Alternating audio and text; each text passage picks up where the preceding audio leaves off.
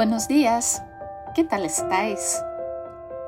Hoy os quiero hablar de la noticia con la que nos despertamos el lunes y que ya ha generado innumerables preguntas, expectativas y desde luego emociones contradictorias en los pacientes con esclerosis múltiple. El último día 8 de marzo se aprobó para su utilización en España el fármaco Siponimod que será conocido por todos por su nombre comercial que es Mycent. Pero vamos por parte, porque hay varios aspectos que tendremos que desmenuzar para que sea fácil de entender. En primer lugar, el Siponimod es un fármaco oral que ha demostrado resultados para personas que padecen esclerosis múltiple secundariamente progresiva con actividad. ¿Qué quiere decir eso? Como hemos explicado en algún episodio, cerca del 85% de las personas que padecen esclerosis múltiple suelen empezar con la forma en brotes, también conocida como recidivante remitente. En estos pacientes, los síntomas solo empeoran cuando tienes un brote. Si no reciben tratamiento, hasta un 80% de estas personas pasará a formas secundariamente progresivas a lo largo de 10-15 años de haber empezado la enfermedad. En estas formas, los síntomas empeoran progresivamente sin la necesidad de que tengas un brote, aunque puedes seguir teniéndolos. De hecho, hay que resaltar que además de tener un diagnóstico de esclerosis múltiple secundaria progresiva, es necesario que la enfermedad esté activa. Eso quiere decir que o bien tienes uno o más brotes en los últimos dos años, o bien tienen que aparecer lesiones nuevas o captantes de contraste en tu resonancia magnética. En esto consiste la aprobación del fármaco en Europa y solo se podrá utilizar en pacientes con estas características. ¿Cómo funciona este fármaco? Pues Siponimod es un modulador del receptor de esfingosina 1-fosfato que se une selectivamente a los receptores de C1P1 y C1P5 en cristiano. Impide a los linfocitos salir de los ganglios linfáticos hacia la sangre y por lo tanto no acceden al sistema nervioso central de los pacientes con esclerosis múltiple y por lo tanto no hay daño al cerebro y a la médula. Muchos me habéis preguntado si es igual que fingolimod. No es igual, aunque son de la misma familia de fármacos y el mecanismo de acción es parecido. Pero ¿qué ventajas aporta entonces Siponimo a los pacientes con esclerosis múltiple secundariamente progresiva? Pues en un ensayo clínico fase 3 llamado EXPAND, se incluyeron más de 1.500 pacientes de todo el mundo con formas secundariamente progresivas y se comparó la medicación con el placebo.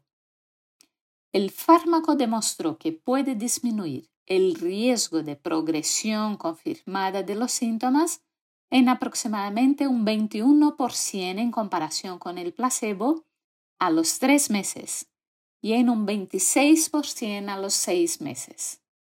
Además, redujo la formación de nuevas lesiones en resonancia, redujo los brotes y redujo la pérdida de volumen cerebral, también conocida como atrofia. Por otra parte, ese es el único fármaco con aprobación exclusiva para las formas secundariamente progresivas, precisamente porque su ensayo está diseñado para este tipo de pacientes. Se cree que el fármaco tiene una acción dual y es capaz también de penetrar en el sistema nervioso, lo que explicaría su eficacia en ese tipo de pacientes que tienen una inflamación mucho más circunscrita al sistema nervioso central. Otra cosa que me habéis preguntado es por los posibles efectos secundarios, pues los más frecuentemente descritos en los pacientes del ensayo clínico son el dolor de cabeza, los catarros, las infecciones urinarias, las caídas casuales, el aumento de la tensión arterial y el aumento de las enzimas del hígado. Y me preguntaréis, ¿caídas? Tener en cuenta que los investigadores, cuando hacemos un ensayo clínico, estamos obligados a reportar cualquier evento que le pase al paciente, aunque no tenga ninguna mm, relación con el fármaco del estudio. Para asegurarse de que toleras bien la medicación, tu neurólogo tendrá que hacer analíticas periódicas, así como resonancias de control. Otra característica muy importante de este medicamento es que no todas las personas pueden recibirlo. De hecho, antes de administrarlo, tu neurólogo te pedirá una analítica para verificar algunos genes. Es lo que se conoce como genotipado la gran mayoría de la población, cerca de un 86%, tiene genes compatibles con este fármaco y lo podrá tomar sin problemas. Sin embargo, en un 13% de los pacientes habrá que reducir la dosis a la mitad porque su hígado no es capaz de metabolizar bien la dosis completa. Por último, hay un bajísimo porcentaje cerca del 0,4% de pacientes que nunca podrán tomar siponimod, porque el patrón de sus enzimas les impide metabolizar el fármaco. Por eso no ha de extrañarte si tu neurólogo te dice que tiene que hacerte un genotipado antes de empezar con la medicación. También tendrá que hacerte un electrocardiograma para comprobar que no padeces ninguna enfermedad del corazón o cardiovascular. Los fármacos de esta familia se han asociado a una mayor probabilidad de disminución de las pulsaciones o bradicardias e incluso bloqueos.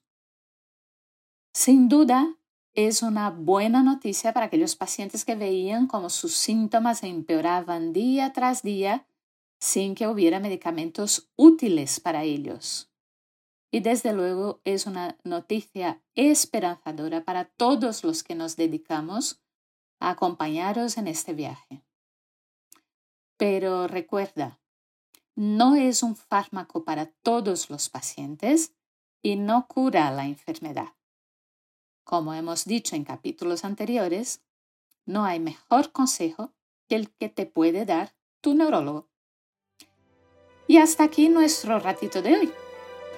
Muy buena semana a todos. Prometo acercaros siempre las últimas novedades de forma amena y con el rigor científico que nos caracteriza a los neurólogos. Un gran abrazo y hasta pronto.